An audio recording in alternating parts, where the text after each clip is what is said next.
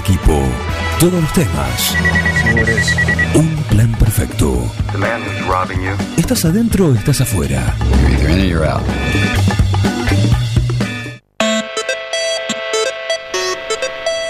Momento Gamer, como cada viernes está el señor Mariano Arevalo con su columna dedicada a los juegos, las consolas y todo lo que tiene que ver con el entretenimiento virtual y digital, así que lo escuchamos. Hola, buenos días Juan, buenos días Miguel, buenos días a toda la audiencia de Un Plan Perfecto. Otra vez, a ver, otro viernes de cuarentena, donde me imagino que mi columna se está convirtiendo en algo de vital importancia, similar a la vacuna del coronavirus, diría yo.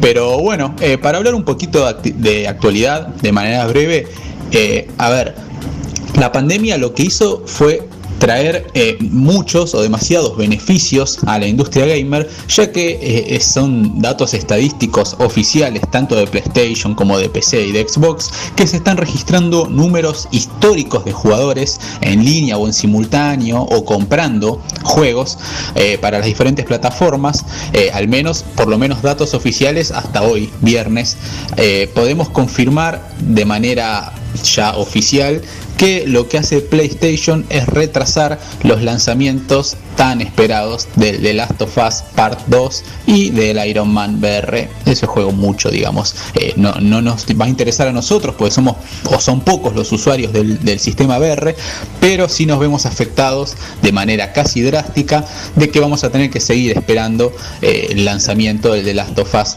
2 que iba a ser ahora en los primeros días de mayo. Eh, lo peor es que es de manera indefinida, así que no sabemos cuándo vamos a poder estar disfrutando de la nueva edición de estas aventuras de Ellie y de Joel. Eh, pero bueno, ¿Qué es lo que alude? Eh, logísticamente, la crisis global está evitando que podamos proveer de la experiencia de lanzamiento que nuestros jugadores se merecen según los canales oficiales de Sony. Así que, bueno, gente, a esperar. Eh, si esperamos tantos años, si esperamos tantos meses, un poquito más no nos va a hacer mal. Eh, eso es por el lado de la actualidad. Ahora lo que me gustaría eh, hablar hoy o hacer un poco de énfasis es en Xbox o más específicamente en Microsoft consola de la que aún no hablamos de, eh, de manera específica de la Xbox Series S. ¿Qué es la Xbox Series S? Es la consola que viene a competir en la nueva camada, ¿no? en la nueva generación, va a ser la rival acérrima de la PlayStation 5 o, bueno, o de la PC también en su defecto, pero es lo que nos va a traer Microsoft para el año que viene. A ver, lo que hizo Microsoft fue sorprender a todos con una consola, en este caso de diseño vertical, aunque puede colocarse horizontalmente, cosa que nosotros ya hemos apreciado en varios eh, prototipos o en las eh, diferentes consolas que venimos experimentando con el paso de los años, que se pueden usar tanto de manera vertical como de manera horizontal. Eh, lo que le permite esto es adoptar un aspecto monolítico muy pero muy llamativo en el que solamente podemos apreciar o solamente se dejan ver algunas cositas como por ejemplo la ranura para los discos Blu-ray, el botón de encendido y de apagado obviamente, el botón de extracción de disco y un botón de emparejamiento generalmente utilizados para emparejar dispositivos o periféricos y un USB frontal. Eso es lo único que va a tener la consola en la parte de adelante. A ver, eh, manteniendo eh, la línea de estilo que ya fue aplicada en la Xbox One X y que funciona realmente bien, pero muy bien en esta nueva propuesta. Después si quieren pueden googlear las fotos de la nueva... Eh, eh, Xbox Series S está muy pero muy bueno el diseño como yo ya hice la analogía en columnas anteriores. Parece de esos parlantes que se venden ahora de tamaño y de forma eh, muy muy fácil y hasta lo veo muy cómodo de acomodar en un, en un comedor. En la zona trasera o en la parte trasera de la consola encontraremos los clásicos puertos de conexión donde vamos a tener un HDMI obviamente un puerto Ethernet donde podemos conectar el cable de internet eh, el que viene directamente del modem dos puertos USB en este caso 3.1 y el conector de alimentación obviamente junto a la ranura para tarjetas de expansión. El Xbox Serie X oficialmente ese es su nombre ofrecerá por defecto a ver un rendimiento que lo que va a es garantizar sí o sí la resolución a 4K a 60 imágenes por segundo o como se le dice a 60 FPS que son 60 frames por segundo. Eh, además, lo que está muy bueno y lo que va a intentar o con lo que se va a atrever es también con resoluciones 8K, aunque por ahora desconocemos la tasa de imagen por segundo que va a poder alcanzar dicha resolución. Eh, una vez que la tengamos en nuestras manos o una vez que se den todavía más detalles técnicos, vamos a saber en qué ocasiones esta consola va a poder llegar a la resolución de 8K, obviamente, ¿no? En cuanto al almacenamiento, algo muy importante para las consolas de hoy en día, ya que eh, yo poseo una de las primeras PlayStation 4 que salió al mercado, no, la primera PlayStation 4, perdón, que salió al mercado, y tengo un disco de 500 GB que en líneas generales me queda muy chico, entre comillas. Nunca se me dio por, por comprarle un disco aparte o por hacer esa inversión, porque eh, generalmente al tener tan poco tiempo para jugar, eh, jugamos uno o a lo sumo dos juegos a la vez, cosa que no amerita o no justifica agrandarle la memoria. Pero bueno, volvemos a hablar de la Xbox. Eh, incluirá un SSD de un terabyte, que es algo ya muy importante y lo que ya está, eh, digamos, implementándolo las últimas consolas que han salido al mercado, tanto de Xbox como de PlayStation. Eh, en su interior va a estar este disco de un tera, algo que va a permitir obtener tiempo de cargas especialmente rápidos con la idea de poder mantener, digamos, eh, estas prestaciones o estos estándares y ampliar aún más la capacidad de la consola, en la zona trasera lo que vamos a encontrar es una ranura para unos cartuchos que en este caso se van a vender por separado. ¿Qué son estos cartuchos? Cartuchos o bueno, tarjetas van a ser unidades NMB externas, obviamente, que van a ser fabricadas por la compañía Seagate famosa en lo que a discos rígidos o memoria se refiere, que lo que va a permitir es aumentar la capacidad de la consola. A ver, parece que el tamaño de, las unidades estas de un tera que, que van a estar dando vueltas eh, se desconoce por lo menos hasta ahora el precio, pero intuimos que no va a ser algo especialmente barato, para nada, eh, cosa que acostumbra a lo que ya son los periféricos o los accesorios para videojuegos. A ver, yo decía que parece o se rumorea que con la ayuda de esta tecnología lo que se ha conseguido o lo que se va a conseguir es mejorar los tiempos de carga de los juegos de una manera increíble y según eh, a ver, afirman los, los propietarios de Microsoft de una manera nunca vista en la historia de los videojuegos. Así que bueno, por ese, en ese sentido o por ese apartado genera mucha incertidumbre y muchas ganas de que ya esté la consola en el mercado para ver si es tan así como afirman ellos o realmente fueron más, eh, mucho ruido y pocas nueces, ¿no? Vamos a las características técnicas de la consola que son un poco aburridas porque a veces suelen ser números dando vueltas, eh, pero son necesarias porque en su momento yo también, eh, digamos, enumeré las características técnicas de la PlayStation 5.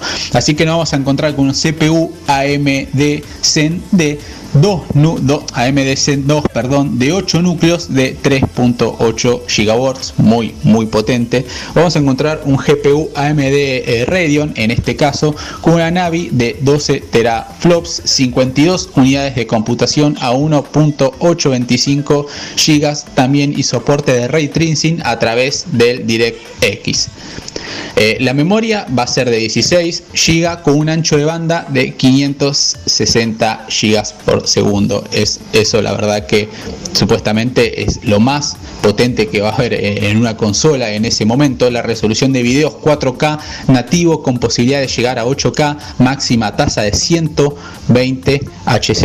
Eso todavía no se ha explotado, vamos a ver si, si lo logra Microsoft, un almacenamiento de la unidad SSD, como yo ya dije, de 1 tera, y almacenamiento externo, los discos de expansión también que hablamos de 1 tera con la posibilidad de aplicarlos en la entrada USB de 3.2.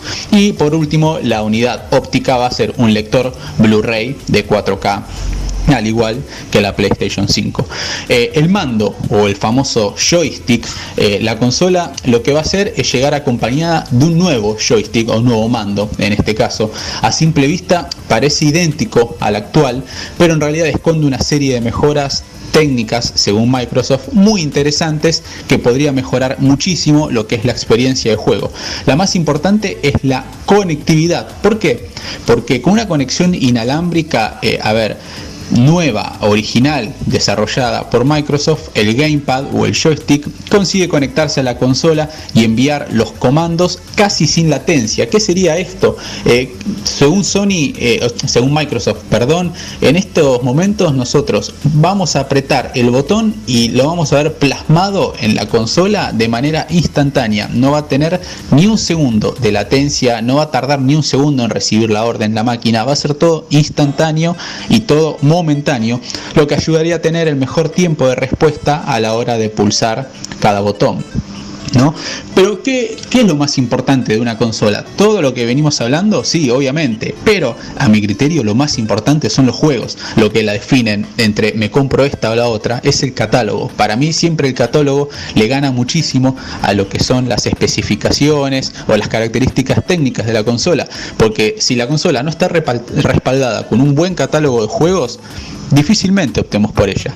Así que de momento eh, la lista de juegos confirmados para Xbox Series X es bastante escasa, pero se trata de algo, eh, a ver, eh, normal, ¿no? Más si tenemos en cuenta que todavía queda mucho para que la consola llegue a las tiendas.